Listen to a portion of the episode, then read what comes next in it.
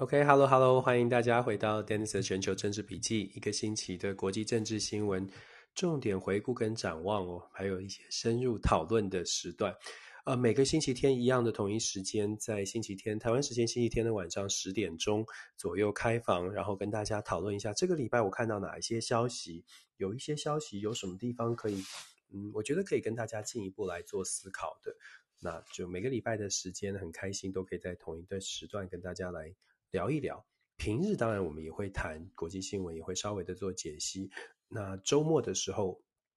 希望可以透过更进一步的一些讨论哦，来谈一谈这个现在的状况。好，我们先来看一下这个礼拜跟大家谈什么呢？首先，第一条消息当然还是乌克兰的部分。那乌克兰战况，就像我说的，我们乌克兰的战争其实已经延续了六十多天，所以事实上，嗯，在讨论战争的部分，我会进一步的去。跟大家分享就是我的一些观察，所以第一条消息当然是乌克兰最新的一点点状况，跟我我觉得后续我们可能会看到一些呃麻烦事哦。呃，五月九号是战争胜利纪念日，等一下我们来谈一下，可能会我觉得会有发生什么样的状况。这第一条要跟大家分享的，第二条呢，其实也是跟这个乌克兰战争有关系。嗯，延续看到的是在印度，为什么会谈到印度呢？其实这个礼拜。那呃，其实一直很很应该是说，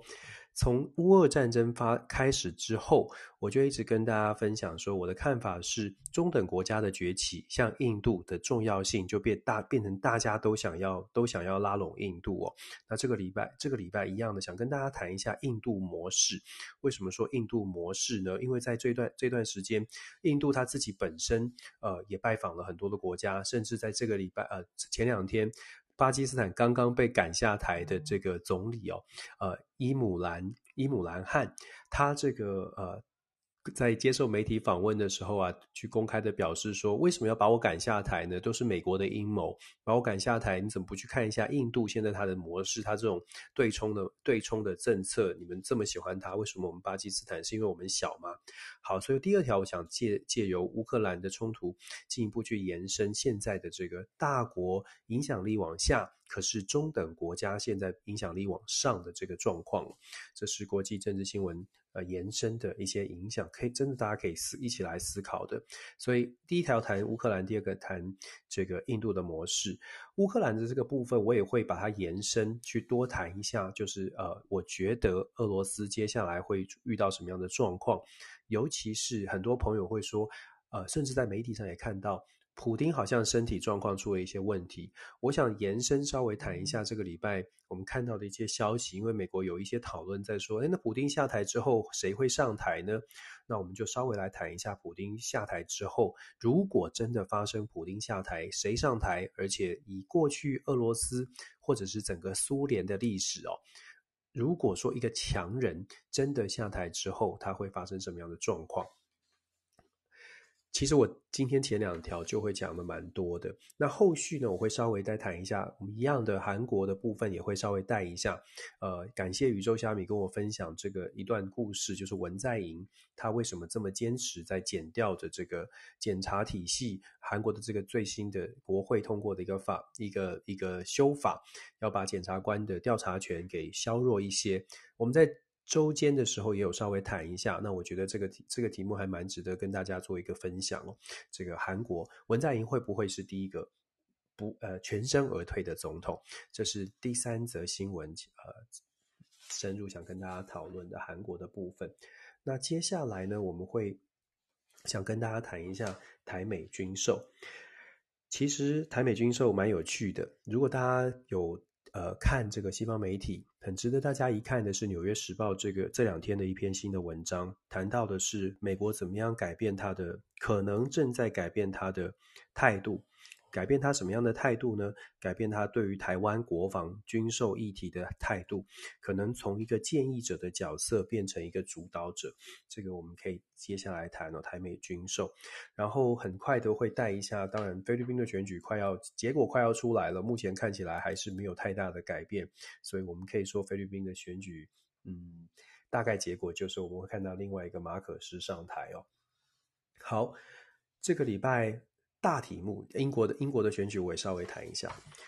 这个礼拜的大题目呢，事实上就值得大家讨讨论很多了。那我就我就开始吧。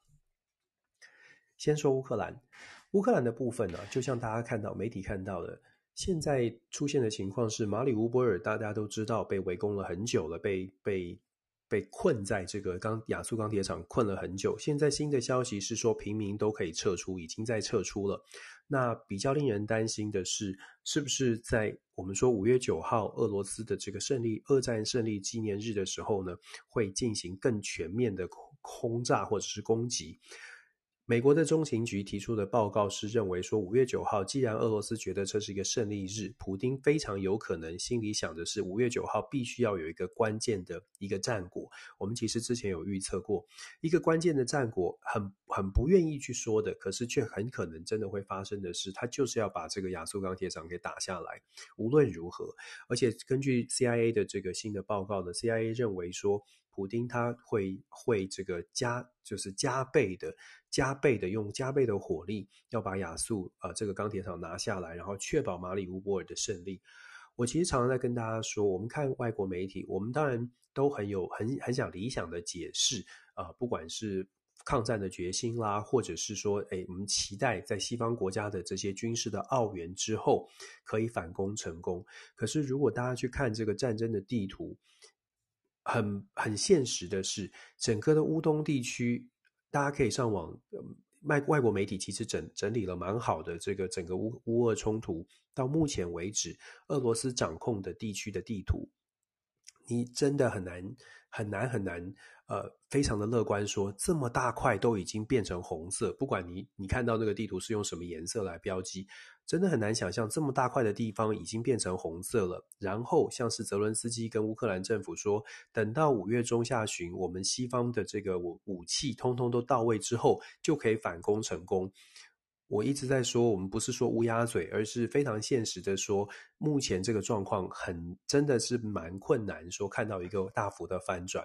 今天的二战胜利纪念日呢，泽伦斯基也有发表演说。那泽伦斯基的论述当然是说，坏人绝对不能够有就一定，当然还是就是邪不胜正，然后还是在强调说，现在在他在唤醒全世界去认识到二战之后已经沉睡很久的邪恶的势力，这个 evil 呢，好像已经崛起了。其实他讲的没有错。呃，我所谓的没有错是说，他他会这样论述，或者他讲的就是包括了整个二战之后，大家在整体上面感觉比较和平的态势，真的在这场战争之后打出了很多问题，而且也让大家会去做反思。所以，如果我们再进一步的去思考说，乌俄冲突双方到底要什么，看表面呢、啊？很多朋友都听过很多的分析，那我会觉得我，我跟大家分享的是，我们到目前为止讨论的乌俄之间，讲说俄罗斯呢拿下乌东，然后设立一个缓冲区。如果关注这个新闻，有些朋友你会听到说，俄罗斯的目标是要设立一个缓冲区，在。俄罗斯跟西方的文化或西方的势力之间，就是跟北约的势力之间设一个缓冲区，只要乌东可以确保在他的手中，未来在国家安全上面，俄罗斯就会得到比较大的保障。所以这是俄罗斯的目标，或者是俄罗斯它的终极目的哦。可是如果我们更深层的去思考的话，大家可以再进进一步想，如果只是要设定这个所谓的军事安全的缓冲区的话，老实说。呃，可能对于俄罗斯来说还不够，或者是对于全球一比较担心所谓民主化的势力、民主势力正在不断的扩张的一些国家，可能会觉得这是不够的。所以，我们其实这场乌俄冲突值得大家考虑的是，不是说意识形态之争哦。也有人会说啊，这是新的新的冷战了，新冷战，所以这是意识形态之争。可是，如果我们更进一步去思考，就是在全球化之后。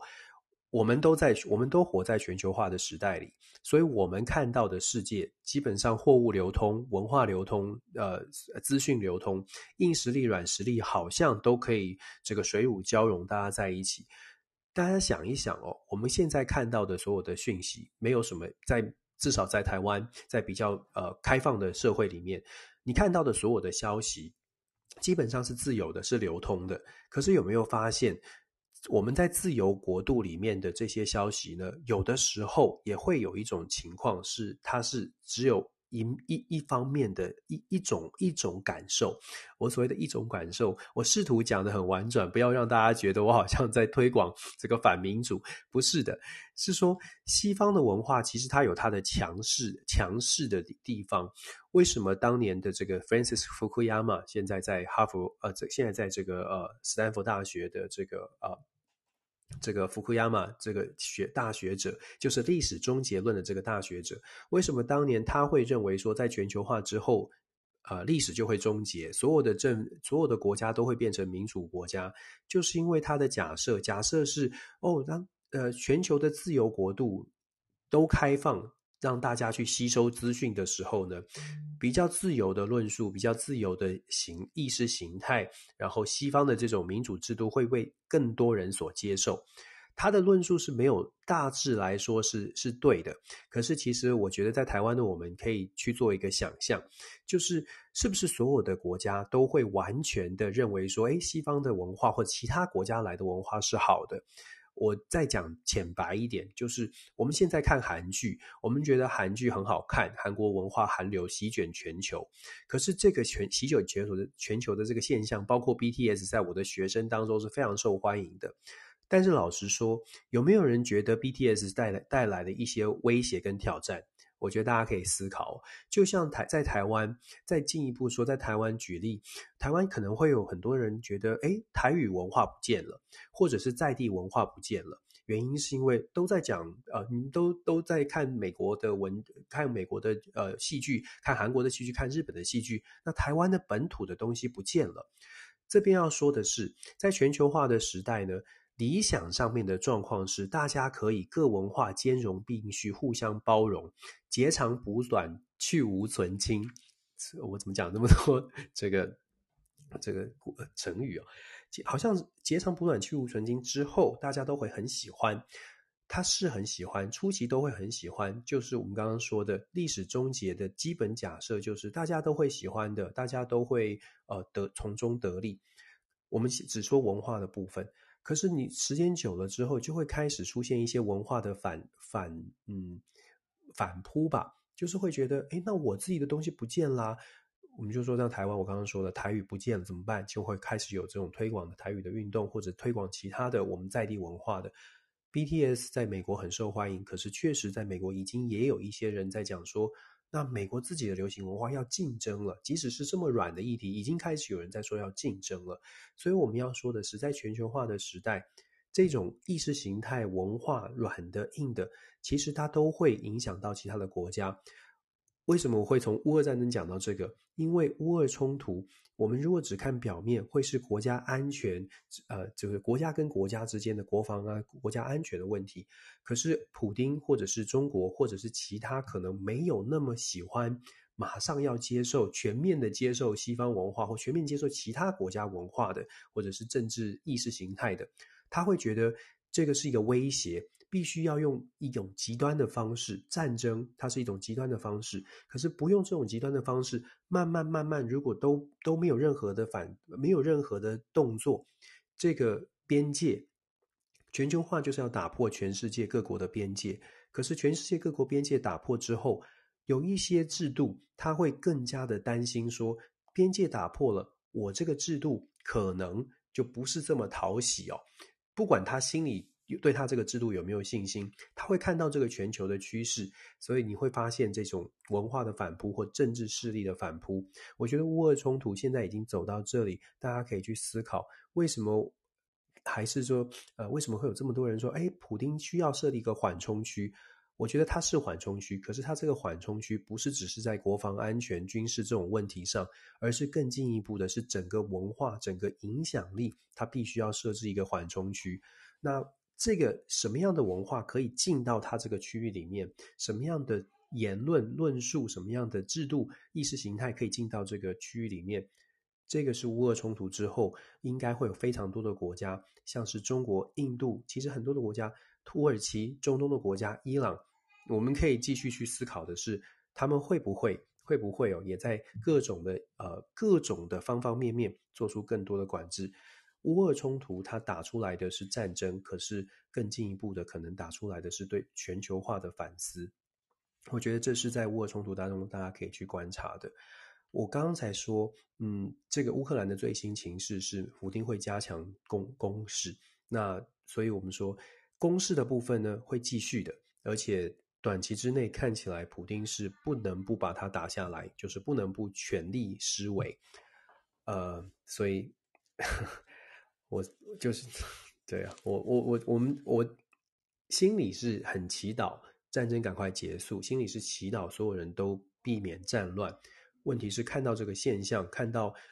呃我们说的，如果普丁真的像我们所预期的，他要设定这个缓冲区，是全面的去围堵他自己的政体、自己的文化被影响。他会设定的目标就会非常的尖，他设定的目标就是绝对不能输。这个绝对不能输呢，就是不计不计任何成本跟代价。如果他想的也是这样的话，他会不计任何成本代价。这其实也是为什么中情局会说普丁可能会加强进攻。既然讲到加强进攻哦，那我们就想进一步去讨论说，那普丁会自己人总有天命的。有一些西方媒体，有一些媒体也在揣测。大家也看到了，普京是不是这这个开会的时候还要扶着桌子？我觉得都都都很可爱。就是我自己看到这样的消息的时候，我当然不是说普京真的身体很健壮哦，只是我觉得很可爱的是说，都会都会有这种嗯。不只是普丁了，之前这个金这个北韩的金正恩，大大家记得吗？新闻也会说，哎，他有什么样的状况？他的身体出了什么状况？他可能是中风啦，或者他可能是有什么状况，所以才会瘦这么多，一定是怎么样？搞不好人家就只是真的找到了一个很很厉害的减肥的这个模式，或者是他可能上有跟着刘畊宏跳跳体操，也不一定啊，真的就变瘦了。我要讲的是说，新闻真的有各各种的揣测哦，大家看一看，就是关于健康、关于个人的部分，其实看一看，包括拜登总统也有人说他对空这个握手，我们有各种的揣测。我不是说不可能，我不是说他们都多么健壮，而是对这些揣测呢不能查证，所以我们针对查可以查证的部分来做讨论。那所以说，我说普丁的部分，不管他身体健康状况如何。如果说普丁真的结束了他的任期，或者真的有一些政权的改变，之前说过了，俄罗斯就算有政权的改变，恐怕也不是大家想象的变成民主了，或者变成就是赶快可以可以和谈了。因为现在呢，根据中情局还有根据各方的资讯哦，俄罗斯如果真的要取代普丁，或者是普丁接下来之后可能会上任的，现在有两个名人选，呃，名字是浮出台面的，第一个是。这个帕特鲁舍夫，帕特鲁舍夫呢是目前的 G T 呃 G 呃，就是俄罗斯的呃以前前身叫做 KGB 哦，大家都这个听 KGB 可能有听过，那现在叫做 FSB FSB。很有趣的是，它的如果是英文的话，应该是 FSS，但是呢，因为它是俄俄罗斯文，它是 FSB，它用俄文俄文的那个，抱歉，我实在是没有办法，我今天早上还特别试着要。学那个发音，把它用俄文发出来，但是 太复杂。总之呢，FSB 就是等于是呃国家情报局，然后中情局 KGB 整整整体的和就是秘秘密组，就是情报机构的很有权力的一个组织。那现在这个帕呃帕特鲁舍夫呢，非常有可能，如果普丁是呃不再执政的话，他是其中一个接班人。那另外一个可能接班的呢，是目前的国防部长，大家比较在电视上有看过的，就是肖伊古，他是目前可能的。目前在美国媒体在揣测，如果普丁没有办法继续的话，大概是这两位。那我们就说了，关键不是谁当俄罗斯的领导人，关键是谁当这两个上台之后会不会有改变。很无奈的是，这两个人呢，尤其是帕特鲁舍夫，他是俄罗这个普丁的左右手，他比普丁还要再狠一些哦。所以跟大家想象的，或者是外界有期待换人会更好，目前在台面上看到的人不会更好。帕特鲁舍夫他自己是不只是这个呃 KGB 前前 KGB 的这个局长，他是跟普丁是麻吉的，他是接替普丁做做 KGB 局长，他也是这个一九九一年 KGB 变成 FSB 之后呢，他也扮演重要角色，他的手段没有比普丁这个这个呃。可友善，他比主普丁可能还要再凶狠，他还不比普丁这个大一岁哦，所以跟普丁之间的关系呢是好朋友，也是好兄弟。如果假设普丁因为身体健康的状况出了状况出了问题，没有办法继续，普丁已经多次在在他需要帮忙的时候是由是交由他这个好朋友这个帕特鲁舍夫来执政的，所以如果不是普丁是帕特鲁舍夫，这个战争不但不会继续，不但不会停歇，我比较担心的是可能还会打得更凶。那肖伊古呢，相对来说是温是比这个帕特鲁舍夫稍微温和一点，他是国呃军方将领出身。可是我们还是要强调，目这个状况以目前的情况来说，不管是谁来接替普丁，如果普丁真的需要被接替，不管谁接替普丁，俄罗斯不会改变他的强势的作为。甚至我们说，就算有政权出现了移转，是朝向比较反普丁的，也没有真的什么反超反普丁。就算普丁下台之后呢，可能有一些不同的声音。可是你要说普丁要得的要要被制裁，要被要被送给外国来做审判。目前看起来难度是很高的。我想这边稍微补充一下，我们对于俄罗斯的了解，老实说是比较少的。如果你看俄罗斯过去的这个政权的移转哦，俄罗斯的政权就是苏呃从苏维埃，就是从共党的这个体系以来，他们也是好几任的接班的。大家可能在历史上听过，像是列宁，就是一般认为是苏苏呃。苏联共产党的共产党体系的第一代的领导人，第二代领导人来到了史大林哦，就史达林或史大林。第二代领导人史达林，第三代赫鲁雪夫，再来是这个布里布里兹涅夫，然后传到了这个呃中间的混乱之混乱了几年之后，传到戈巴契夫。我为什么特别这样讲呢？其实苏联的这个政治体系，它。不管他是是不是变成现在有选举有投票了，它就是一脉相承，它就是一个一个一个的，就像现在中国公中国这个北京当局也是这样的，它是一个一个传传递下来。如果中间有出现什么样的状况，也就是说他临时的这个领导人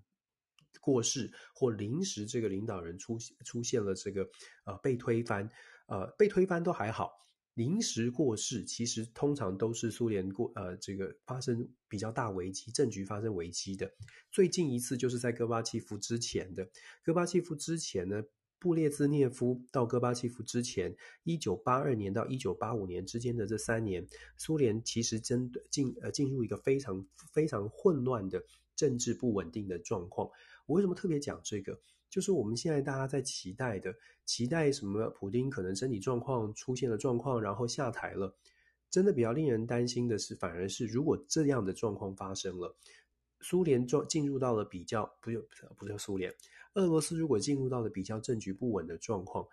谁可以接班？我刚刚讲的这两个人都蛮狠的，然后你还要考虑的是，普丁自己上台是一个从无名小卒突然冒出来的。不可否认的、不可不可避、不可排除的可能性是，除了台面上的两个之外，有可能也有现在某一个在中啊苏共体俄共这个俄罗斯共产党当中，我们还不知道，可是是可能在窜起的人非常强势的会出来，在乌俄的冲突期间，要能够冲出头了，他恐怕只有比狠更狠。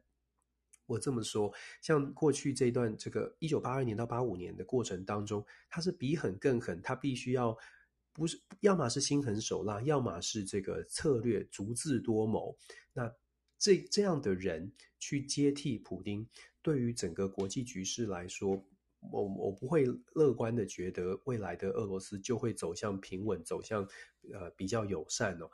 我为为什么特别强调这个？就是有一些朋友可能会觉得啊，解决了呃，不要不要说解决，只要没有普丁，也许世界就会变不一样，也许俄罗斯就会变不一样。这个体制恐怕不是少一个人就会变这样，这个体制之内的人，这些政治精英，他的思维差距并不大的。之前跟大家分享过，反抗反抗阵营比较民主派的纳瓦尼，现在是完全被压制的。二十二年的普丁执政，现在这个体系里面的人恐怕都是类似的思维，所以换人不会变得更好，换人不会变得更好，这个是值得大家思考的问题哦。就是不同的体系里面，不是像民主国家。各种的各种意见都有，所以换了一个人，也许会有完全不一样的。就像等一下我们会说，韩国就是这样，换了一个人，可能立场会完全不一样。但是俄罗斯恐怕不是。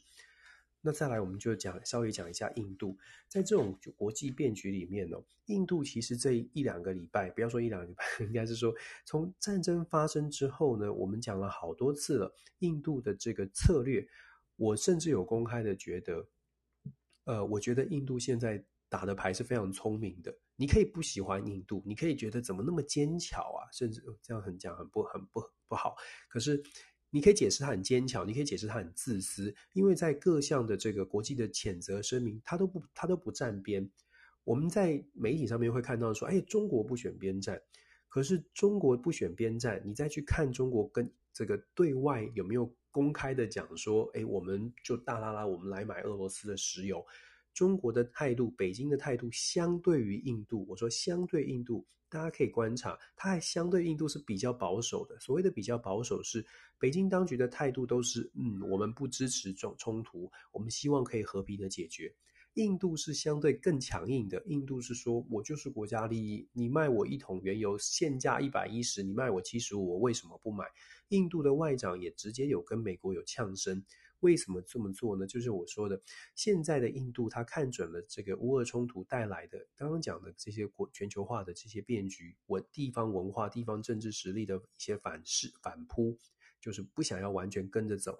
以前的时代哦，大国我们常常在 DJ Talk 跟我的这个全球政治笔记都在都在讲一件事情，就是整个的国际体系、国际关系有一个。学者会说有一个体系来分析，这个体系呢，就是请大家去思考是全球如果是一个一个大的系统的话，这个系统本来在二战之后，在冷战时期，因为呃冷战结束之后呢，俄罗斯的呃苏联的瓦解，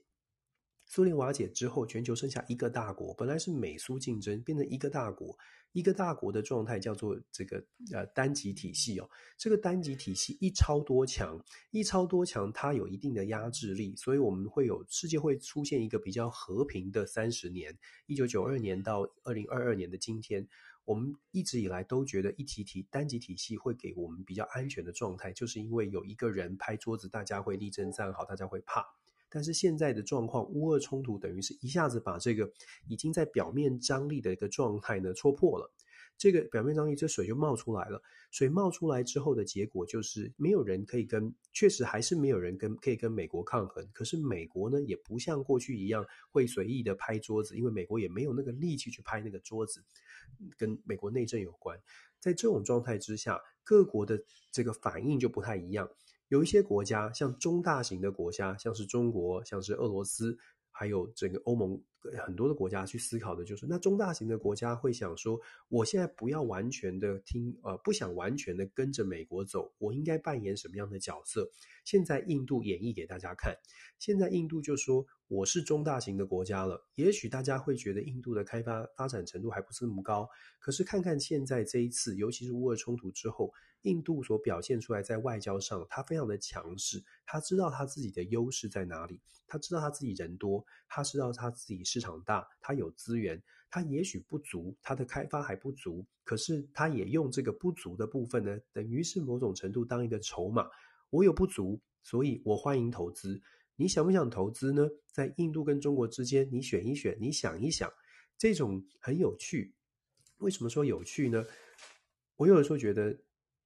国际政治真没那么难，国际手当然有一些细节，有一些更理论的东西可以深入去思考。可是有一些基本的逻辑，朋友们，我们多想一想，多看一看，就会发现，把这个呃点线面串起来之后，它的逻辑跟我们在生活当中处事的这个逻辑，并不会差的完全是没有办法解释、没有办法理解的。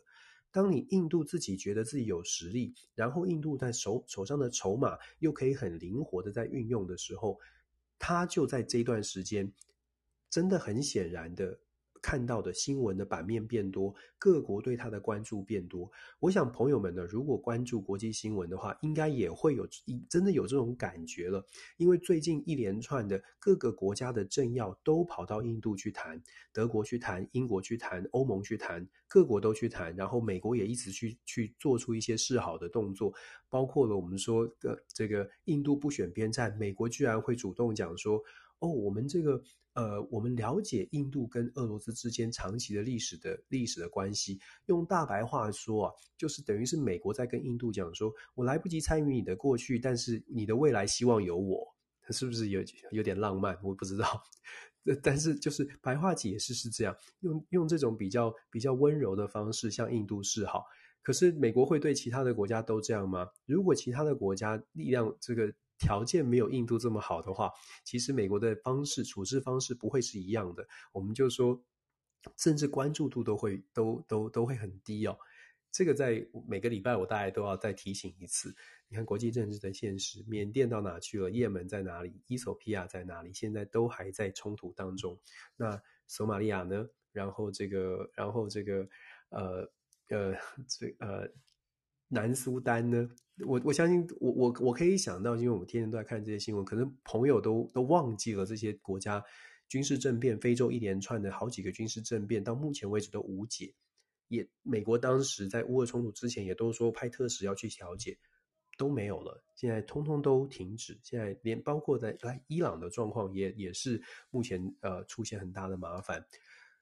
中等国家的崛起，印度现在在告诉全世界的是一个中等国家的崛起。大家现在开始开始应该会慢慢在外媒当中看到越来越多的评论，评论在这个新的多极体系，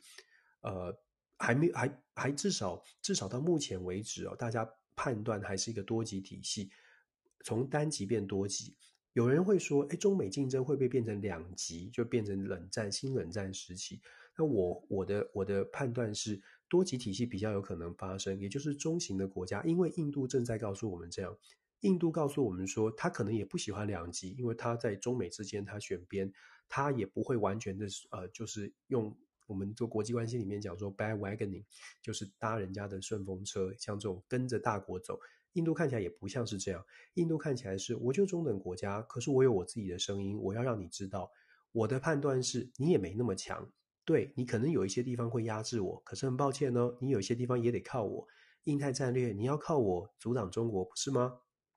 这个欧欧洲国家你需要我的市场，不是吗？英国脱欧之后，你的市场在哪呢？为什么这波瑞斯香森要跑到印度，还站上那个挖土机？为什么要做那么大的动作跟印度示好？原因是因为印度自己很知道自己有什么，自己没什么，没有的部分，透过这种手段，对，透过这种对冲的方式，拉这一国跟这一国之间的矛盾，我找我的空间。我就讲说，印度现在真的是在国际关系里面演给我们看，什么叫做呃 hedging policy，什么叫做对冲，什么叫做有用自己的方式自立自强在谈判。我只管我自己，我不管你觉得我怎么样。你你说我呃不支持乌克兰，我说我支支持我的国家，我支持我自己的国家利益，谁对谁错？呃，外界看可能会觉得你不是站在历史的正确的这一边，就像美国会说印度希望印度可以考虑历史的正确点，可是从自己看呢，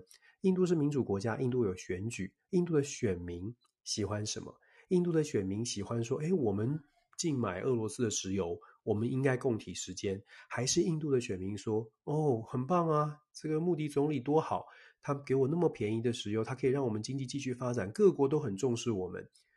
我觉得大家换想一想，如果你现在是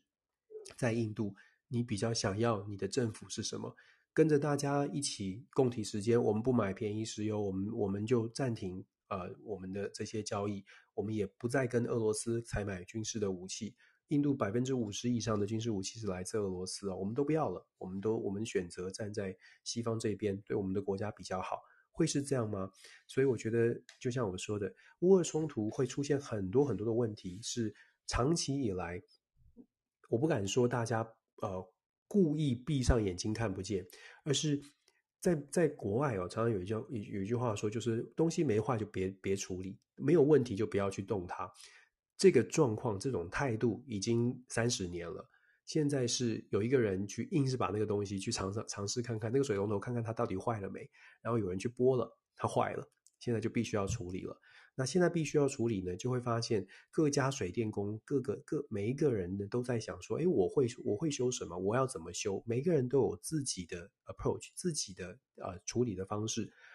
我们特别讲印度，是因为印度现在在做的方式。真的很值得中小型的国家，当然它印度还是有一定的条件呢、并不是所有的小型的国家都可以学习的。可是印度表现出来的态度，或者它那个策略的根本的这个原则，是非常多。呃，我相信接下来会有很多的国家会慢慢走这种这种模式，因为印度一旦成功，它代表的是大国真的拿它没辙。那你就可以想象，为什么伊朗可能说话会大声了？土耳其为什么说话会大声了？以色列为什么说话会大声了？因为他发现没有印印印度这样子讲，你还是这么温柔，那我们也可以。已经看到了，这个趋势已经看到了。各位朋友，我们看这些国际政治新闻，每每天看这些新闻，把它理解起来、连接起来，你就会发现这个趋势已经出现了。以色列已经表态了，以色列尤其是以色列现在也很重要嘛。包括俄罗斯都跟以色列道歉啊，这个礼拜，所以其实国际新闻它后面它是有点，它是有 原则原理的，可以看的。好了，印度的崛起呢，中型国家的崛起，这个可以呃，大家可以去思考一下哦，中型国家为何去崛起？然后我刚刚说了，这个礼拜昨天巴基斯坦的总巴基斯坦的卸任的总理啊，特别去讲说，呃，伊这个伊姆兰汗特别讲说。哦，我被你们，我被西方势力赶下台了。他在接受专访的时候说：“我是被西方势力赶下台的，因为我们我们国家不够强。我在选择 hedging policy，我在选择在这个呃大国之间的这个交涉的时候呢，我我没有我没有完全想要跟着美国走，我去跟呃俄罗斯买了武器，买买了买了天然气，买了原油。那美国不喜欢，所以我被赶下台。当然，这是他的他的论述。”可是他在强调的，也就是所谓，就是呃，要采取对冲。有些在有些地方、有些国家，他呃，美国可能施的这个压力稍微大一点哦。我们看到现在这个状况，就像我们说的，全球呢这个变局里面哦，嗯，大国还是有它的影响力，可是大国的影响力变得稍微小一点，对外的影响力变得稍微小一点。以美国来说。啊，这边我就好了，就就接续讲。就美国，以美国来说，美国我也讲了很多次，美国遇到什么样的问题呢？美国是美国不是实力本身出了状况，美国不是整个国家好像像像中国所宣称的所谓的东升西降哦。如果说东升西降，呃，这个形容词，我我觉得东升西降不是完全的。呃，完全的清楚，或者是讲的并不是，并不是完全的状态。原因是因为东升西降讲的好像是整体国力真的是衰弱了，但我会觉得国美国不是整体实力衰弱，美国是因为内内部的消耗，让美国能够展现出来的影响力变变弱了。他自己本身在在美国境内该有的发展还是继续在发展，只是没有办法团结的团结起来，把这个影响力展现出来。美国遇到的很严重的这个两极化的现象，那既然讲到这边，我们就先把美国的部分讲一讲。美国的部分呢，呃，如果大家一样，大家如果愿意看，如果没看国际新闻没关系，听我们听我们说，听我说，美国现在最最最近最热最热的话题，甚至超越了乌俄冲突，在新闻版面上就是堕胎了。这个堕胎法案，Roe vs. Wade。这个堕胎法案呢，在美国生活的朋友可能有呃有耳闻，已经听了很多很久了。可是对于台湾的朋友可能比较不熟悉哦。堕胎法案一九七三年美国最高法院做出来这个判决，因为这个一九七三年的 Roe vs. Wade 这个法案让美国的妇女有堕胎权，等于类似类似是生活这个身体的自主权是回到了女性的自己自主的身呃自主这边，但是。过去这四十九年以来，其实保守派，也就是说反堕胎的这一派阵营呢，一直很努力的希望能够去重新在最高法院得到上诉者得到翻盘的机会。可是我们也都知道，最高法院呢，最高法院的大法官他扮演的角色当然必须要中立。过去最高法院里面的这个政治立场或意识形态的分布，通常都是维持在四对五、五对四，反正就顶多是中间多一票。但是因为过去川普时代，我们都记，如果如果有关注美国政治，就知道川普时代在最后卸任之前还通过，还多加了一个保守派的法官进去。现在这个影响力就出现了，这个影响力出现就是说，保守派有了六席，六对三，这个呢让这个反堕胎的这这个群体，就是所谓的保守派阵营，觉得嗯，现在不一样喽，不再是四比五喽，现在是六比三了，机会多一点。只要我们在这六里面六六个保守派的稍微偏向保守派的法官当中，大家再勇敢一点点，我们就会过关。所以这个出现这个争议，有上个礼拜就开始有这个争议，从从法最高法院里面的这个泄泄密泄这个泄密出来之后，还没有任任何的决议，也还不是板上钉钉的事情。在美国就已经掀起了疯狂的讨论，这个两极化的现象，我可能因为我自己啊、所处的地方是在比较比较保守的州哦，德州，在德州呢讨论就非常多了，地方的媒体啊，然后甚至是一般的一般的这个评论，电视上面评论都在讲这件事情，都在讲说，呃，这件事情呢总算可以在德州听到的声音，你就可以想象了，他就会说。四十九年了，终于可以好好的来正视这个生命权的问题了。很很义正言辞哦，讲得很有道理哦。孩子只要有心跳，孩子只要在肚子里面，他就是一条生命，就是要怎么样怎么样。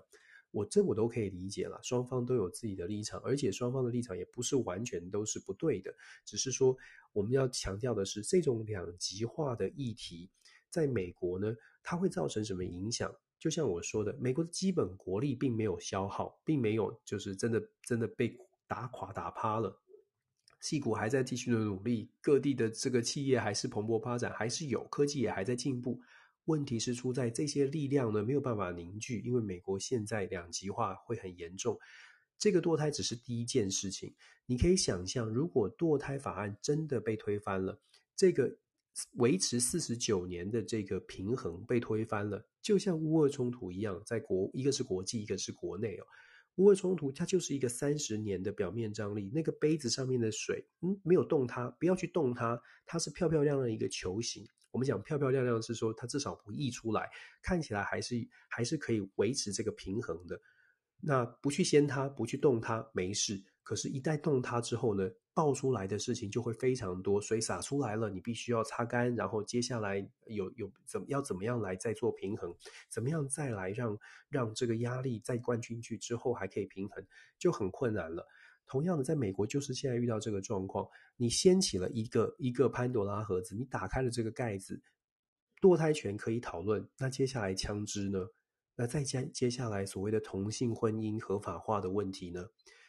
大家不要以为的这些这些话题都只都已经呃不需要不会不会不会被翻盘，因为过去堕胎权也被认为说是不会翻盘的事情，也被认为没事的，但是现在有了重新的解读哦，所以其实真的呃每一个环节，如果你稍不稍不注意，就会出很多的状况。政治呢，它有趣的地方在于每个人都可以发表意见。可是政治它挑战的、复杂的、难度的有难的难度的地方呢，就在于说集这是一个集体行行为，政治是众人之事。这个政是众人之事，治是管理。从小就念这个。政治众人之事，代表众人之事，真的事情很多很杂，那要怎么管理呢？非常的困难的，因为每个人就像我说的，每个人有不同的意见哦。那美国的状况是，以前有不同意见的时候，大法官可以扮演一个最后那个基石。可是当这个基础动摇的时候，当国家的这个最后的一个审判的最后判决的这个动基础也开始动摇的时候，你就会发现，在美国会出现蛮多的动荡。再配合所谓的选举期间到了，现在二零二二年的期中选举已经开跑，而且开跑的结果看起来保守派呢是真的是这个整军经武的，觉得自己一这个。机会非常大，也确实机会非常大。过去这两年的呃通货膨胀、经济的经济的表现、物价的上升，对于一般的民众来说，他可能不关注政治，可是他会觉得政府做不好。这很常，这是很很典型的状况。只要物价上升了，我的所所得赶不上物价了，政府有问题，政府做不好。我不管我有没有参与投票，我也不管我懂不懂政治。政府很差，这是非常典型的一个民主国家的常态哦。那当然，有一些地方可能不见得，可能有些地方有其他比经济更重要的议题，或对民众来说，我就算这个经济可能有一些停滞，可是我们现在国家遇到了比较大的问题，就像现在在乌俄冲突当中，乌这个乌克兰的总统会得到全民的支持，因为这时候没有比打仗更重要的事哦。那大部分的情况之下，尤其在和平的状态之下，经济议题是一个很重要的关键。那现在这个选举过程到选举了，美国的选举到了，我们刚刚说的这个堕胎啊等等的问题，只会只会让民主党更难选。民主党可能可以在堕胎的问题上面强化他的立场，但是呢，这个只就是两极化的现象，再加上经济没有办法好好的处理的话，民主党真的是很困难。那当然。外交永远都是内政的延伸，没有哪一个国家说我内外内政乱七八糟，然后内政完全就是呃经济萧条，还会在外交上面可以表达强势的，不可能的。那尤其是美国，美国如果内政出现了状况，外交上面他就算希望能够加分表达强势，说是可以说，能够做的会非常的有限哦。所以其实我们可以看得出来，美国为什么要一直要让日本跟韩国扮演更重要的角色。一样的，如果你正面解读的话呢，就是呃，希望盟友、民主国家呢，大家手牵手、心连心，大家站在一起，这是比较正面的，大家都可以扮演一定的角色，我们都是平起平坐的。可是负面的解读，稍微负面一点的解读，就是我没钱了，你们出钱，靠你们了，那个地方。交交交给你们来处理哦，所以美国一直会推日本、韩国走在一起。好，这其实也不算什么大白话，就是不同的面向，就看你相你你你呃，我们的角度是什么。美国的两极化的现象要处理呢，需要更多的人愿意 be informed，更多的人去多多多了解政治。各个民主国家都是这样的，遇到两极化的现象。能够解决的不会是政治人物，能够解决这个两极化的现象，改善你觉得社会需要稍微的理性，稍微的包包容，那必须从个人做起，还是一样的，这是很理想的状态，很难很难，但是我们在 就是朋友们是可以做的。作为一个呃 informed citizen 很重要，你必须知道各种的面相，不是只有你想听的面相。那反正。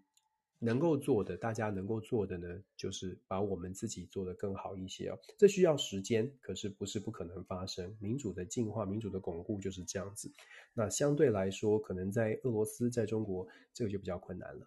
好，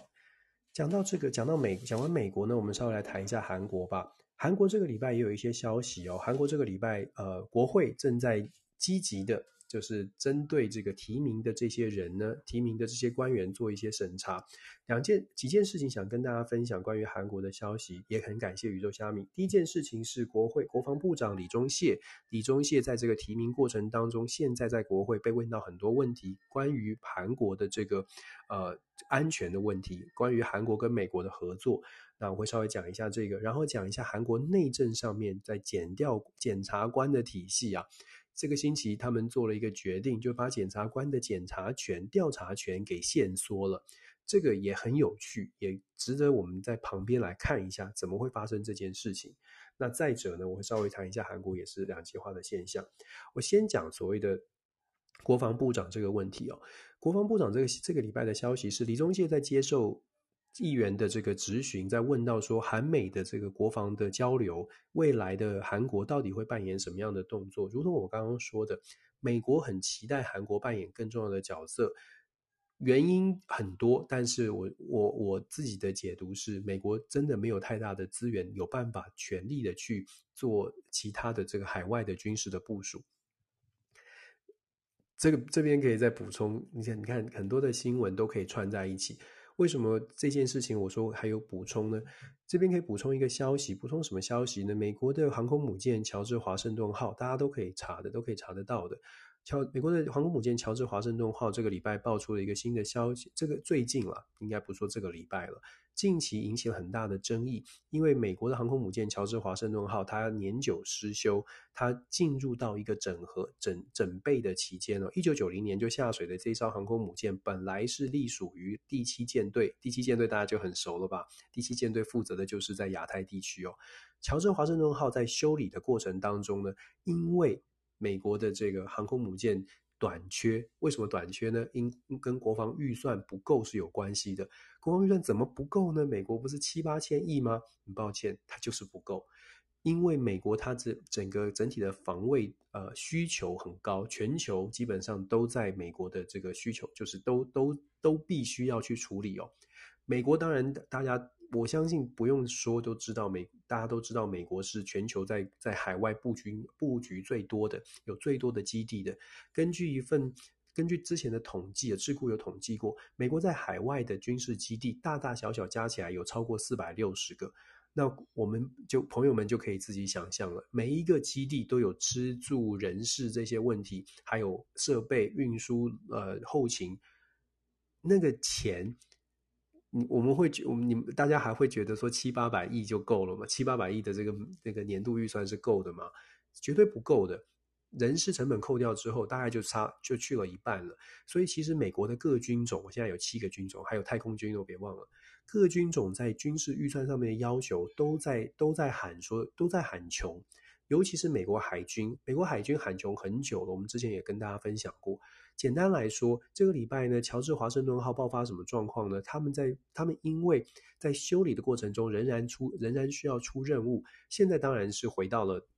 回到了美国进行这个维修啊，长时长时间的维修。可是因为官兵是要住在船上的，官兵在船上的这个维修的过程当中，仍然要住在船上。导致什么呢？大家想象一下那个拥挤的仓房，想象一下心情上面会不会受到影响？一个礼拜哦，过去呃发生了什么状况？一呃一个一个礼拜之内有三个自杀，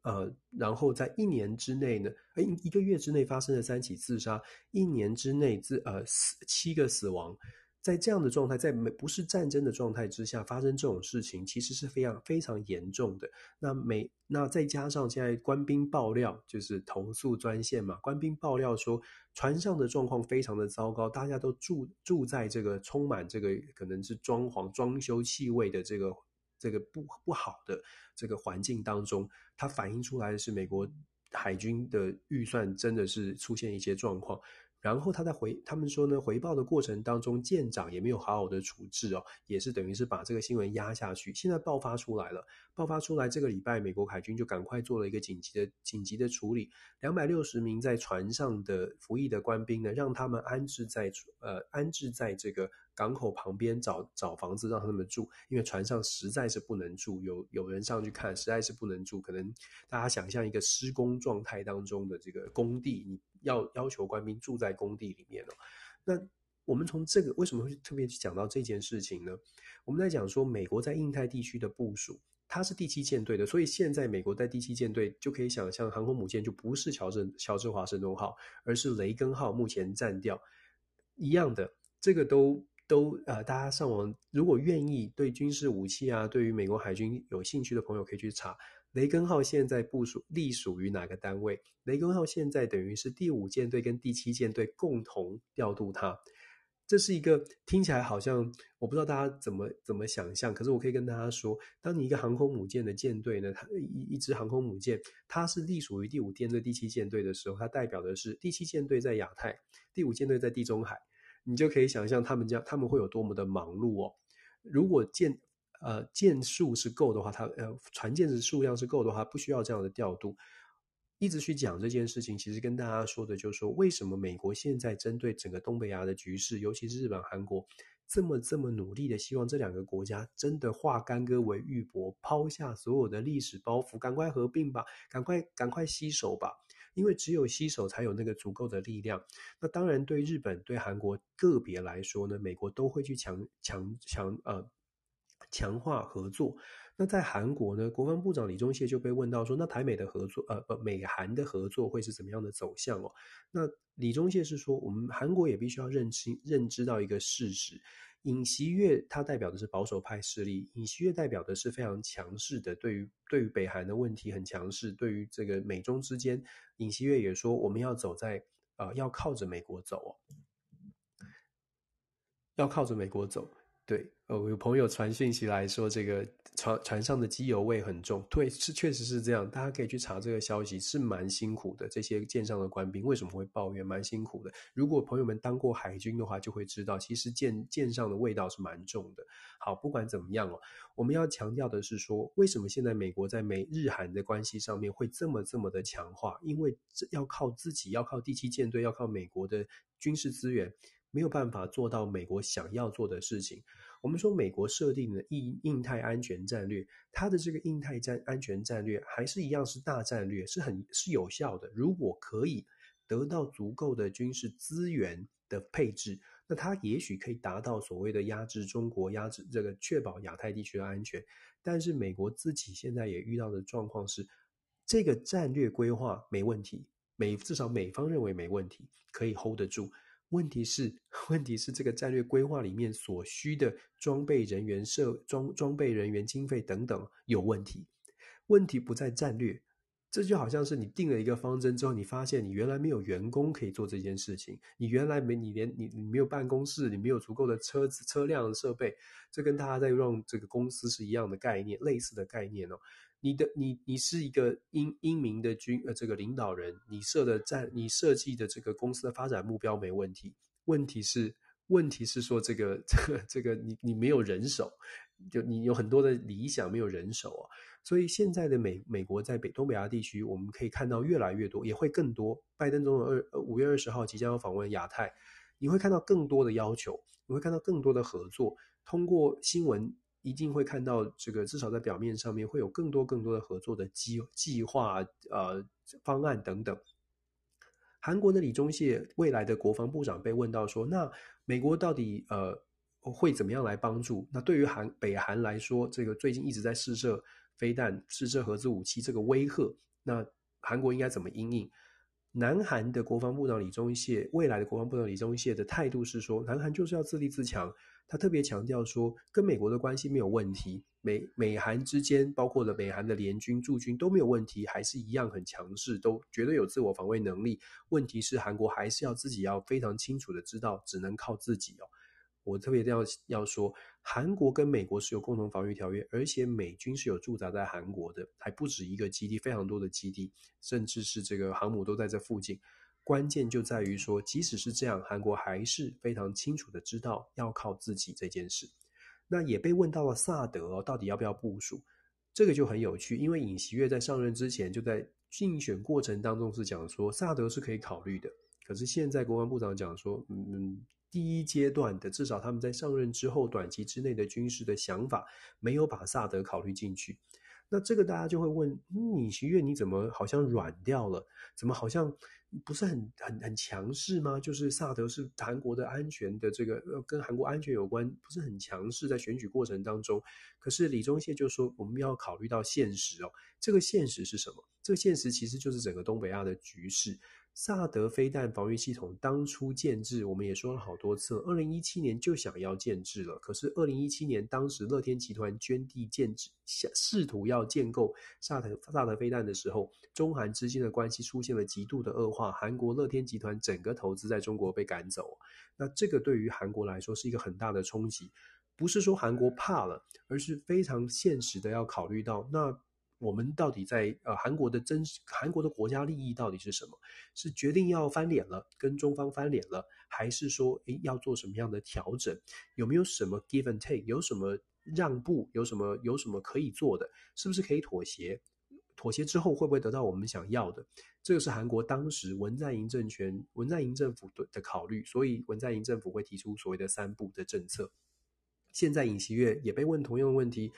以为他会很强势，但是其实也没有。可是相反的哦，那大家就会说：哎，尹锡悦对于美国这么强势啊，萨德，美国一直要他部署萨德在呃这个中国的家门口，没有办法配合的话，那尹锡悦不就要跟美国拉近关系？美国不会不高兴吗？所以这也很有趣。在同样的这个听证听这个任任命过程当中呢，中李宗燮就讲说，被问到另外一个问题，也是美国关注的，就是所谓的战时指挥权的问题。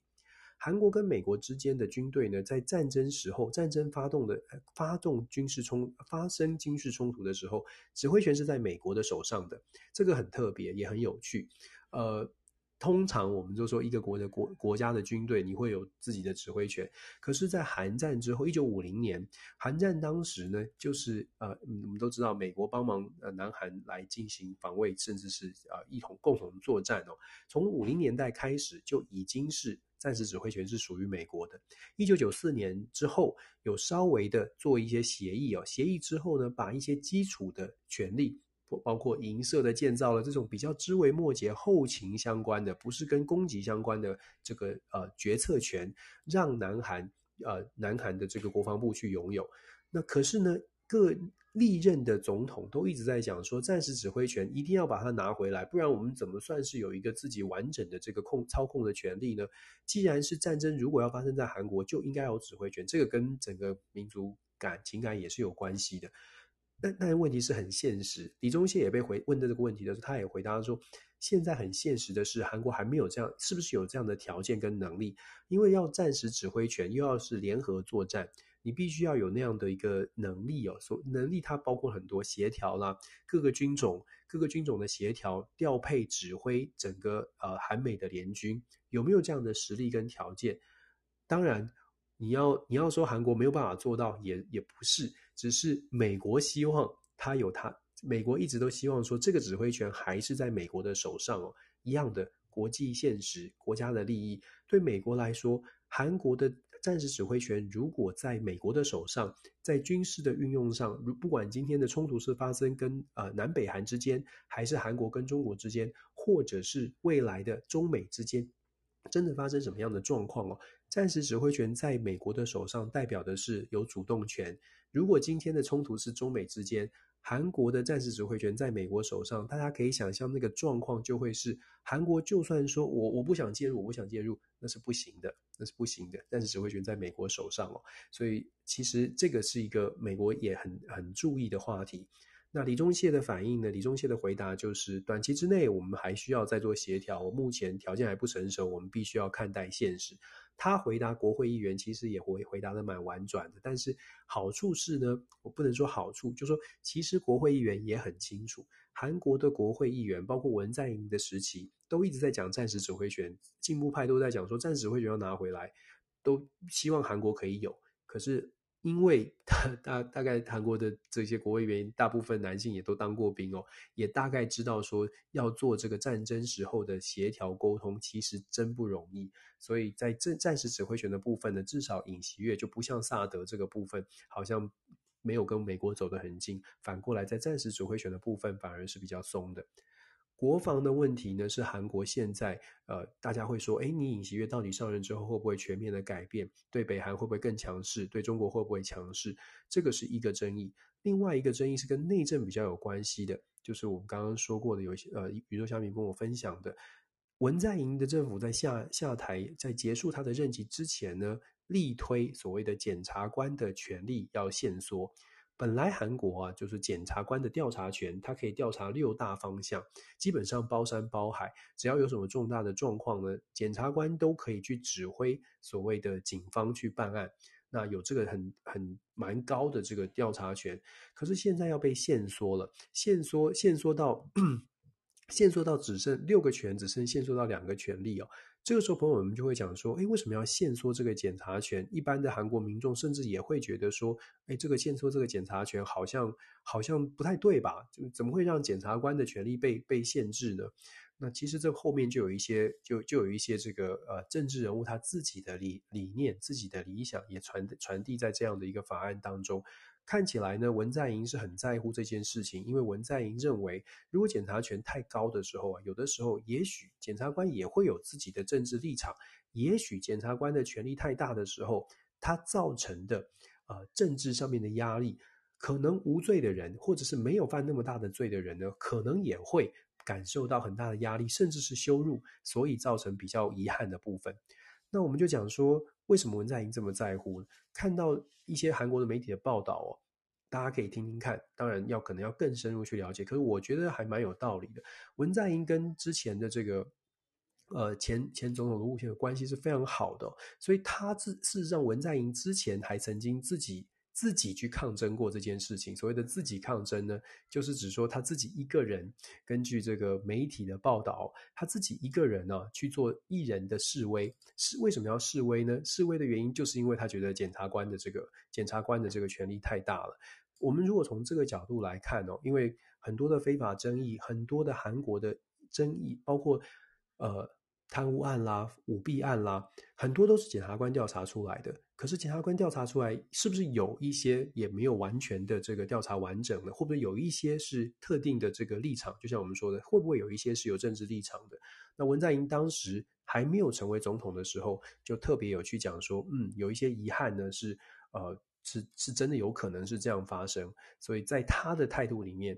感觉起来，他是希望可以可以去改变这个状态哦。那我觉得，呃，很明显的，在他任期结束之之前哦，他把这个所谓的检搜完播，就是检察官的搜索搜索权利哦，这个大幅的限缩，有点像是满足了他自己最自自己的这个政治的追求。在卸任之前，内政的部分呢，这个只是一个冰山一角。韩国的呃两极化的现象，文在寅追求他的。最后的这个政治理念，然后整个保守派势力跟进步派的势力，我们光是看我们说选举过程当中，我们看到结果差不到百分之一，然后现在才刚刚才刚刚选上的这个尹锡悦，事实上他的这个民调就不是很好哦，他的民调到目前为止呢，已经是已经是大幅的衰大幅的下降，这个很有趣，为什么很有趣呢？这个再次的凸显了我们之前说的所谓的两极化的政治。文在寅上台之后，呃，不，尹锡悦当选之后，当选之后的调查，事实上应该在目前照道理来说，还是所谓的蜜月期哦，不应该是呃现在还没当选呢，还没正式就任就往下掉。可是偏偏我们看到的是，他还没就任就已经往下掉了。这个代表什么？这个代表说他在这个。嗯，他在上任之后，不用等任何的时间，就会面临到韩国国会对他的很大的挑战。想象一下，韩国国会的议员看到他现在衰退的衰退当中的这个支持率，朝小野大的状况，只会，然后再加上这样的调查，这样这样的民意。只会让韩国的两极化更加的、更加的，嗯，更加的严峻哦。对尹锡悦来说，他绝对不会是好事的。只只是说，嗯，这个挑战，这个挑战恐怕只会只会更大。所以韩国的部分呢，五月十号当选呃就任之后，挑战才刚刚要开始哦。那值得关注的是，下个星期之后，我们就要开始，可能可以关多关注一下韩国在跟美国之间的联系哦，是不是会有加深？那普丁总统啊，不，普丁总统这样做。拜登总统拜会了日本，拜会日本、韩国，拜会了亚太地区之后，到底会做出什么样的承诺？这个承诺到底又有多少能够落实？除了安全之外，就是经济的问题了。这个整个亚太地区呢，很多国家都在期待拜登带来更多的经济的好处。没有 CPTPP，美国不会打算不会加入 CPTPP，但是美国呢会讨论 IP 啊 IPEF，IPEF 协议也是一个重一一个一个热议的话题。到目前为止，老实说，没有什么人知道 IPEF 到底它代表的实质的意义是什么。接下来在亚太地区会有很多的讨论。我们说了，美国没有办法拿出太多的资源在对外的事务上，偏偏偏偏这个时候，整个亚太地区，包括日本、韩国、台湾，还有东南亚国家，都在期待你们美国拿出更多的，至少你得拿出更多的条件来让大家愿意跟你合作。呃，日本呢，其实有不少的政治人物是公开的表达了，就是嗯，IPF 很虚，因为 IPF 只讲原则、原理、原则。大家有共同意识的这些国家呢，我们可以一起的一起走在一起。可是条件是什么呢？我其实跟在周间的时候有跟大家呃分享过我的一个比喻哦。我的比喻就是 CPTPP 或者是 RCEP，就像是你去吃 buffet，你去吃自助餐，你加入了这个餐，你到了这个餐厅里面。基本上大家签了，你就全部都可以雨露均沾，大家都共享，因为是一个共同体，经济整合的共同体，共同的一个概念，FTA 啊，或者是各各方各方的协议。可是美国提出这个 IPEF 呢，比较像是一家餐厅，但是你要单点，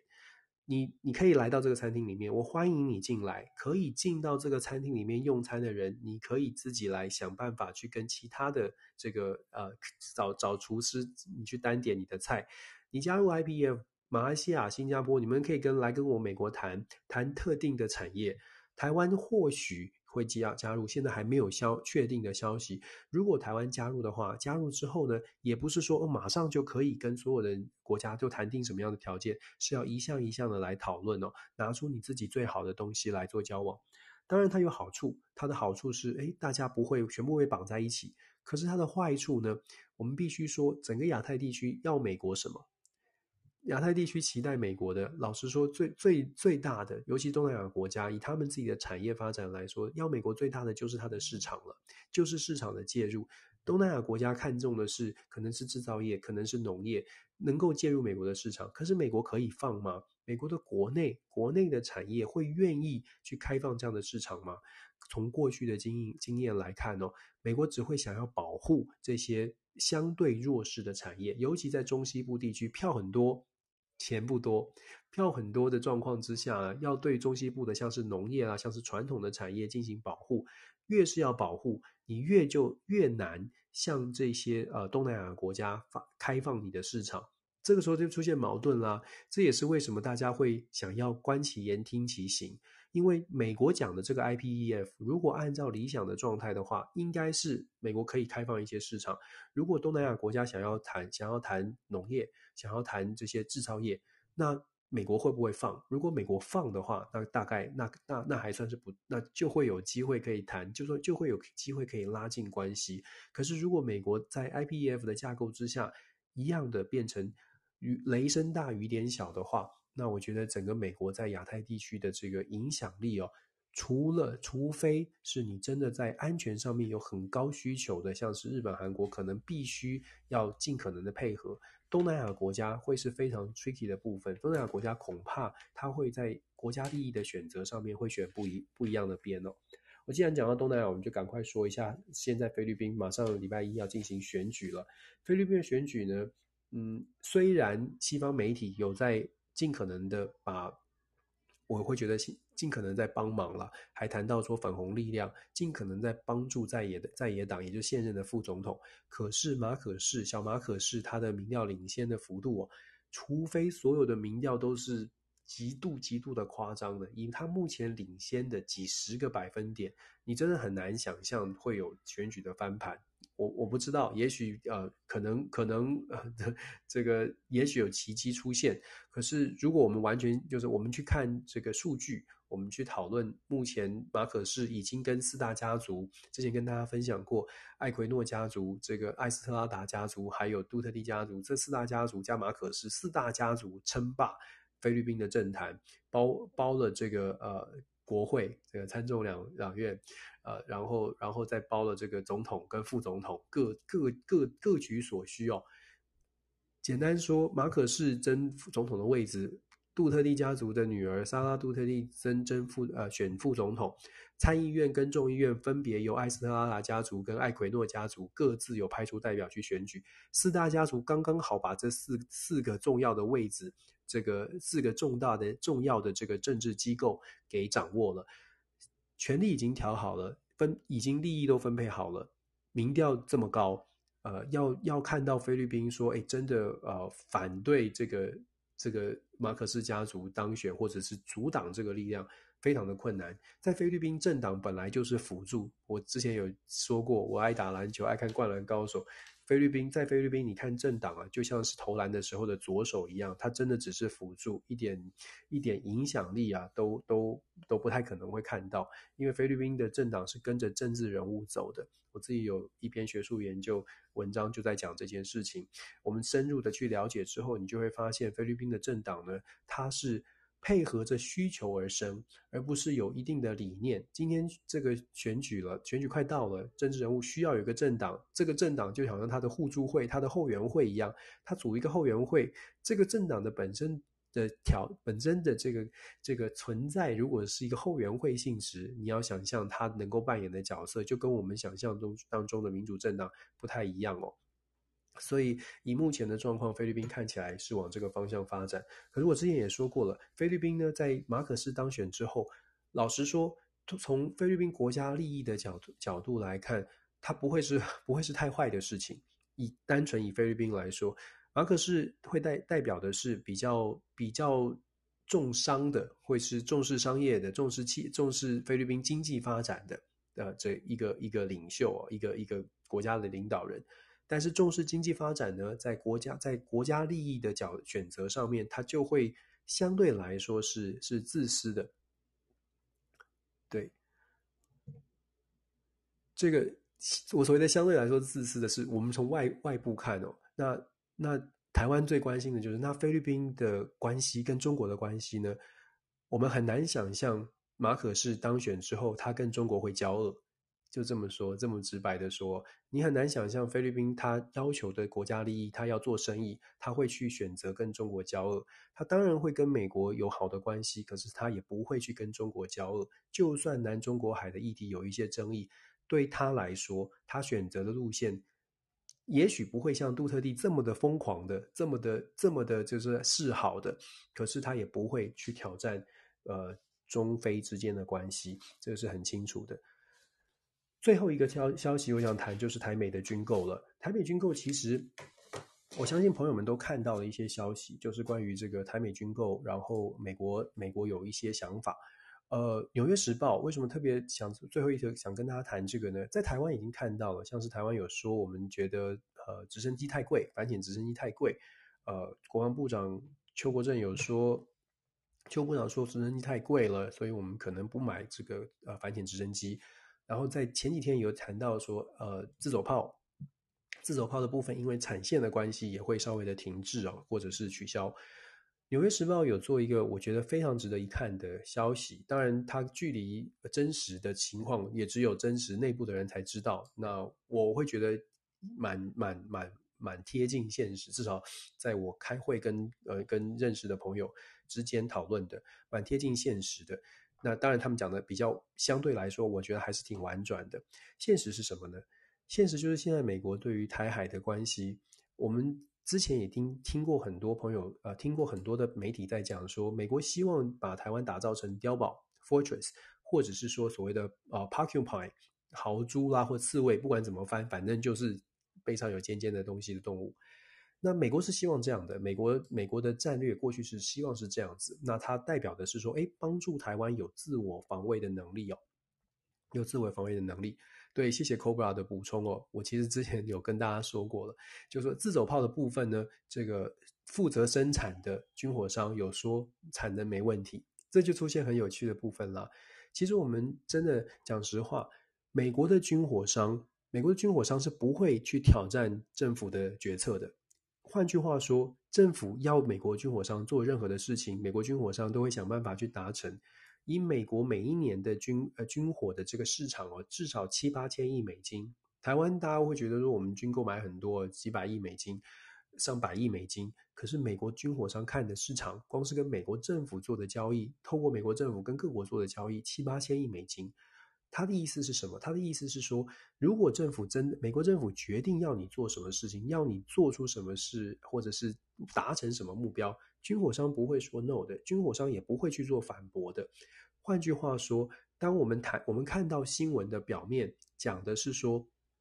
这个呃讲说，哎，制造不出来，产线卡关。这个时候，我们就要更进一步，就可以去进一步的思考了。这是政策上面做出一些调整，而不会只是军火商说：“哎，抱歉，我做不到，没有做不到，只是要不要做。”那从这里我们就进一步来讲，跟《纽约时报》的这个答案哦，事实上，呃，跟《纽约时报》报道的已经很贴近了。《纽约时报》在讲什么呢？《纽约时报》在讲说，现在美国政府、美国国防部，它现在对针对台海的局势已经出现了一个变化。什么变化呢？它现在是呃。基本上是美国是希望台湾按照美国的啊亚太战略来做呃前进，来做布局，包括买武器。希望你呃希望台湾买的东西呢，都是美国这边觉得嗯这个值得买，这个可以达成效果的。那它反映出来什么事？第一个 反映出来的是，可能台湾整体的安全防卫，可能是目前台湾提出来的采购的军采购案哦。国防部的演绎出来的结果呢？美方觉得你们可能还没想清楚。这我我这样算是算批评吗？呃，好啦，没有关系，我们就讲讲实话哦。美方的态度是觉得说，台湾可能在整个军购军购的部分呢，台湾买的武器并没有这么的清楚的知清楚的符合美国觉得台湾可以扮演的角色，就没有想清楚。所以呢，经过了这几年之后，美国觉得不行。现在整个的两岸局势变得比较紧张，尤其中美的竞争又又升温了。美国决决定我们自己来了。美国的国防部呢认为自己来吧，所有的军军购啊，既然是军购，那需求我我来帮你想，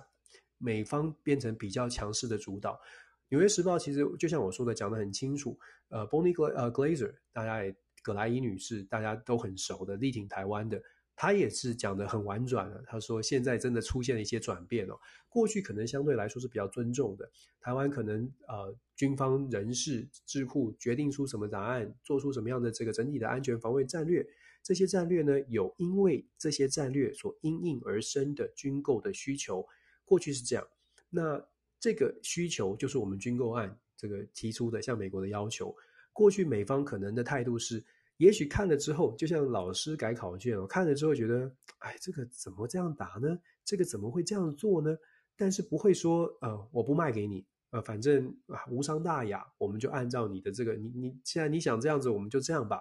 但现在不行了，现在觉得状况变了，中美局势不一样了，台海变得比较紧张了，现在不能了，不能再让你把这个军购的预算花在这个。美方认定这个战略不太符合实际的这些产品上面了，所以我们会看到军售出了一些出了一些不一样的意见。不管是我们在新闻上面看到的反潜机，可能有呃不同的这个想，我们可能不买，说是太贵。大家觉得是因为太贵吗？是因为这个这种，所以我们说我们解读解读起来哦，有的时候你你你呃。其实大家都可以 想象得到的，太贵不会是理由。不是说我们台湾钱很多，但是对于军购案来说，太贵不会是理由的。那对美国的军火商来说，生产不出来也不会是理由的。Koba 也补充了，其实这个，呃，这个 呃，基本上这些这些这些产能哦，都不会是。都不会是都不会是真的真实的理由，真实的理由就像我们所说的，真实的理由是现在整个战略的需求跟战战略的规划，可能从过去比较像是大家一起讨论，现在变成美国觉得有有更迫切的需要，必须由他来开这台车，必须由他来做主导。但这个时候我们就要反过来想了，美方的主导是不是台湾所要的？这个就是进一步大家要思考的哦。线上很多的专家啊，人家线上很多的这个专业的想法，这个 Zona 也特别讲啊，这个我们的陆军还是大陆军主义，这蛮挺蛮蛮蛮专业的哦。Koba 当然就很专业哦。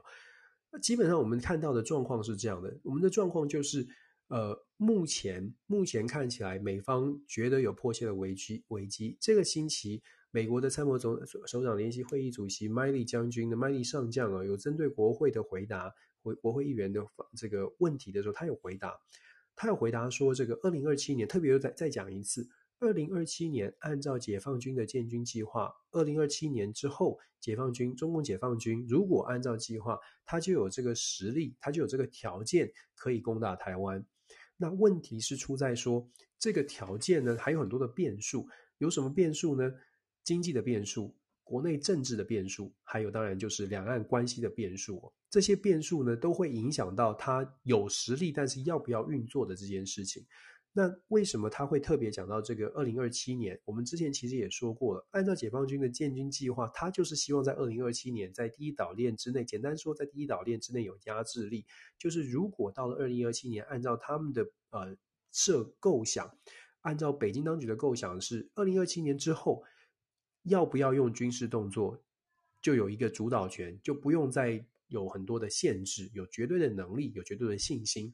那当然，其实这也是他们的这个假设，也是就像我们说的，假设有很多的变数，都必须要按照目前的状况去走啊。美方是说，呃，中方的中方的这个这些变数当中是经济、政治，再加上两岸两岸的国际政治，再加上两岸关系。可是其实还有另外一个变数是，中国在考呃中国的假设，中国大陆在考虑这件事情的时候，假设是就是一个基本的东升西降的一个概念了。他们看到的是，目前看起来美国的呃建军备战的计划没有像美国真实的需求拿到这么多的拿到这么多的资源，所以按照这种。投射按照这种预期，目前这样的发展呢，大概到二零二七年的时候，就会可以有一个，嗯，这个这个平衡吧，出现一个军力的平衡，而不是一方绝对压制另外一方哦。那，麦里将军他特别讲到二零二七年，然后也特别被又被问到说，既然你觉得二零二七年在国防部的记者会有记者就说了，既然麦里将军说二零二七年可能会有点危危机哦，那现在台湾这个军售为什么又会延宕呢？真的是因为受到乌俄冲突所影响吗？这就比较有趣了，因为国防部就讲说，哦，这没有关系，这是另外的考量。国防部的这个发言人呢，回应的非常的婉转。他说变数非常的多，目前美国只能说我们要全力的帮助台湾有自我的防卫能力，但是呢，特别强调自我防卫能力，但是在自我防卫能力之外，国防部的放话是他们也看不出来，呃，北京当局有任何需要去改变现状的呃这个动机，短期之内没有没有任何的好处。当然，这是这是记者会上面讲的，他说，呃。中国没有任何的 intent，就是说不需要，不，目前看不出来中国有任何的这个动机哦。虽然在话术上面，战狼外交或者是对外对外的放话，可是这些放话都已经是长期以来都是这样的。所以国防部的说法呢，是说国防部，美国国防部会全力的帮助台湾有自我防卫能力，可是同时他们他们也不觉得二零二七年就算有了这个能力之后，就一定会发生战争哦。我个人觉得，我们比较政治的来解读哦，也是向中国喊话吧。就是目前看起来，还是会还是希望可以透过政治或者是其他的手段，和平来来处理这样的一个争端。只不过美方的政策会怎么样的调整，不是只是国防部说了算，还要看外交体系，还要考考虑，包括了中美的经贸经贸关系哦，这些都要做做思考。台湾其实真的是在第一线了，就是在整个中美的冲突的第一线。这个冲突是全面性的、全方位的竞争，这没有办法。呃，应该是说，我们说了，整个国际关系里面，整个体系里面呢，出现两强。如果中国觉得他自己是那个强的话，或者是美国认定中国是崛起的那个强的话呢，就会就会现就会开始进入到呃。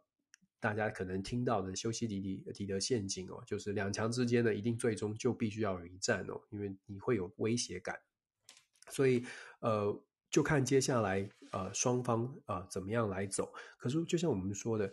几个变数，经济的变数，现在中国国内的这个经济发展是不是按照他们的理想继续往前走？看起来疫情真的有影响哦，我觉得我不觉得中国的呃经济可以完全的。完全不受影响的稳步前进，它一定需要一些调整的。再来政治，受到经济影响，政治就会受到影响。习近平当呃，北京在习近平的北京当局呢，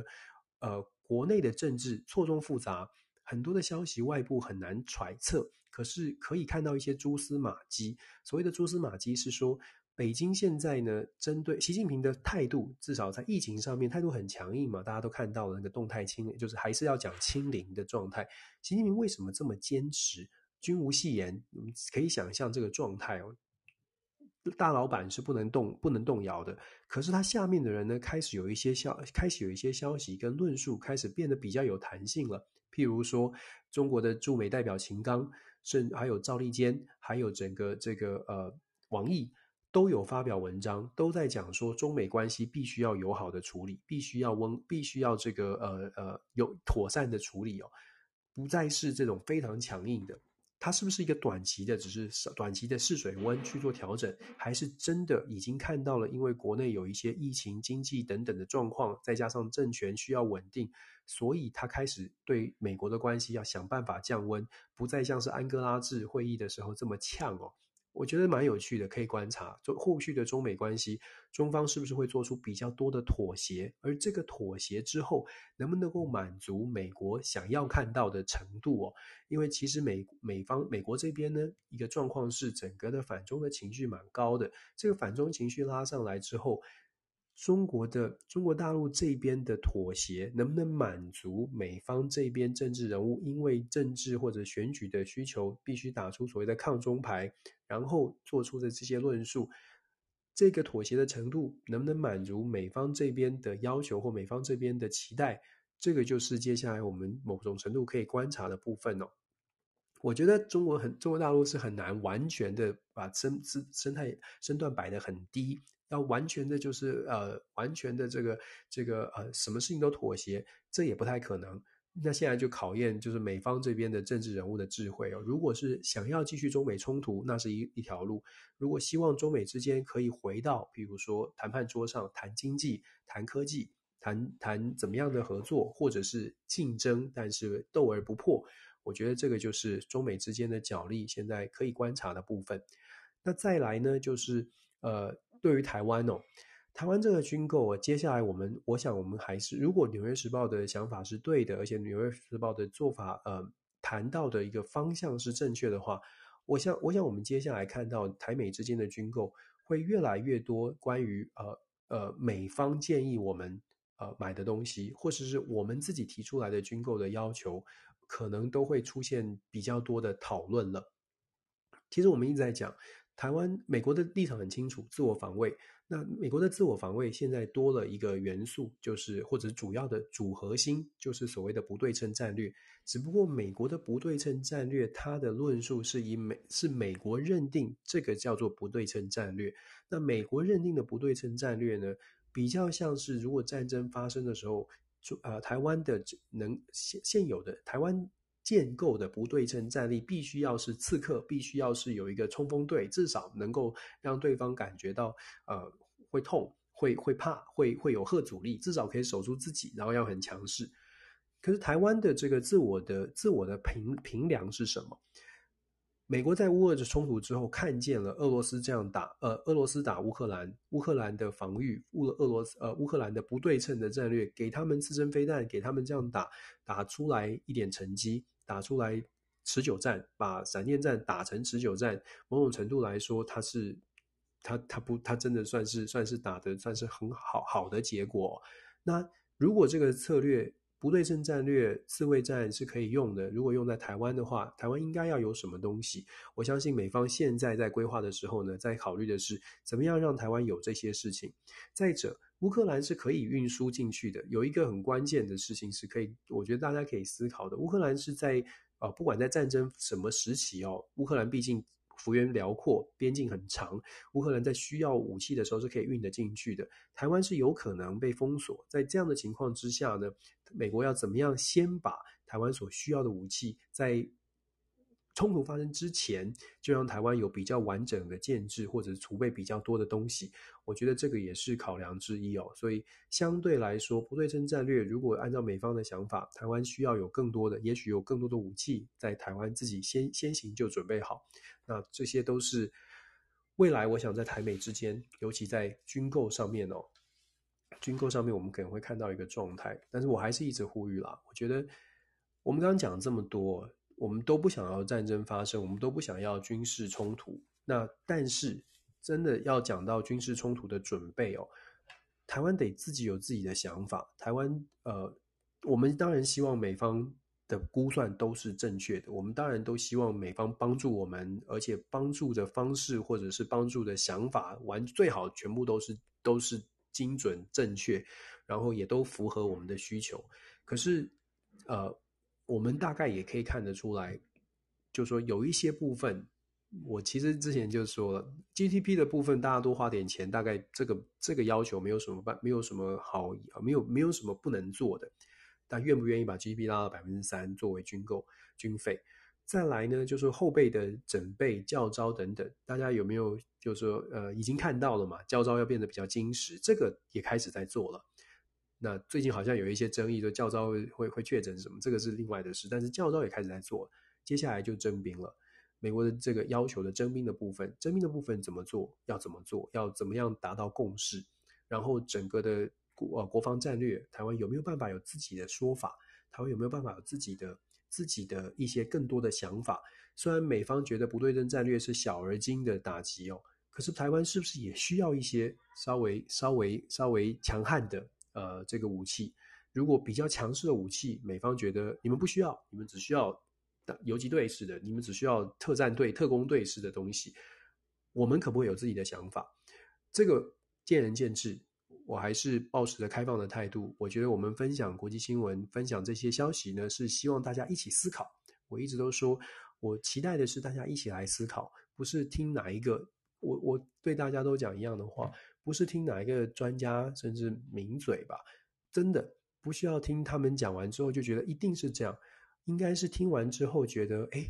这个我们来思考一下。我觉得他讲的有点道理，但是我我我想知道更多，或者是他讲的有道理，但是我我自己思考，我觉得，哎，不对不对，我觉得也许我们可以做什么其他的事情。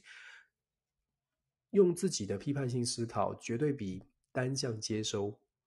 来得更有效。不管你听的是大师、专家，都是一样的，态度都是一样的。好的部分，你非常认同的部分，我们就学习。可是也有刺激思考的部分，我会觉得那才是真正的、真正的这个重要哦。那台湾自己的战略规划是什么？那台湾自己要什么？有没有有没有需要告诉美国说，我们有些事情我们做不到？呃，如果我们做不到的话，你是不是愿意调整一下你对为帮台湾设计的这些战略的规划？我我觉得现在的呃，我我自己一直会觉得说，嗯，大家都多知道这些消息，大家都多去思考，比听大家听别人说，或者是就是单纯的呃 follow 来得更好一些。没有要吵架，也没有要冲突。重点是大家都 inform，大家都知道发生什么事。就像我们刚刚讲了那么多，呃，去跟大家讲的，你如果看到新闻说潜舰反潜直升机太贵，看到新闻说刺针飞弹产能没办法达到，如果你就只是相信这样，我会说，那我们我我们我们期待告诉你的就是没有那么简单，不是这样的。那这不是阴谋论，因为这是针对针对根据根据事实，根据现在有更多的确定的消息，纽时都已经公开了，公开公开这样说了，也真实真实告诉大家，台湾现在面临的这个困境，这个困境是两岸之间的紧张，这个困境是美国希望台湾呃按照美美国的印太战略走，没有批评的意思，但是我会觉得台湾也许要有自己的自己的想法。这个无关政党，我特别强调无关政党。我真的觉得台湾要守住自己，是自己团结才有可能。如果自己不团结，天天针对这些议题，反正有有一派支持，有一派就一定要反对。有的时候真的不是这样。国家安全那是一个共识议题，balance issue。国家安全是大家都要的东西，经济发展是大家都要的东西。可以真的摆脱你自己的立场，听一听不同的意见。只要你觉得这个人不是个坏人。我们就多听一听，我觉得挺好的。好好，感谢大家这个礼拜的关注哦。接下来啊，五月份还是有蛮多的事情的，包括五月九号我们可以观察的是菲律宾的选举，五月九号、五月十号韩国的韩国的这个大选，韩国的这个就任哦。五月份呃，拜登的呃走访印太印太区域，我觉得这些消息呢都很值得台湾继续密切的关注。这个礼拜我们没有把没有谈太多整个呃亚太地区以外的，没有谈太多的中东，没有谈太多的土耳其。接下来也会慢慢的跟大家做补充跟做分享。全世界一直在往前走，全世界一直在处于一个嗯，大家都在开始。我们刚刚说的这一杯水表面张力已经打打开了，已经破掉了。表面张力的状况呢，过去这个表面张力的和平的状况已经突破了，已经不在了。每一个国家都在现在的这个混乱的局势当中找自己的生存之道。我觉得台湾特别特别需要注意，因为我们在很多的问题上面都站在第一线，那真的是第一线的第一线。所以这个时候需要更多的智慧，更多的包容啊，包容不同意见，大家一起为为我们的生存啊找方法、找方向，然后多多讨论。谢谢大家。那我们还是一样哦，每个星期呃，每个星期的星期天，每个星期天晚上，台湾时间星期天晚上十点钟的时间呢，跟大家线上再会。然后星期二到星期四，呃，跟九欧一起的国际新闻 Dear Talk 也欢迎大家跟我们一起谈谈一谈当天的一些呃国际上面发生的事情。那 Dennis 的全球政治笔记。呃，也会不定期的发表一些文章哦，欢迎大家来一起来 follow，我们一起来学习，真的抱持学习的心态，很感谢大家一直都愿意跟 跟我交朋友，跟我交我这个网友在线上跟我呃定期的聚会，谢谢大家，非常感谢。好，我们先下周再会喽，先停止录音。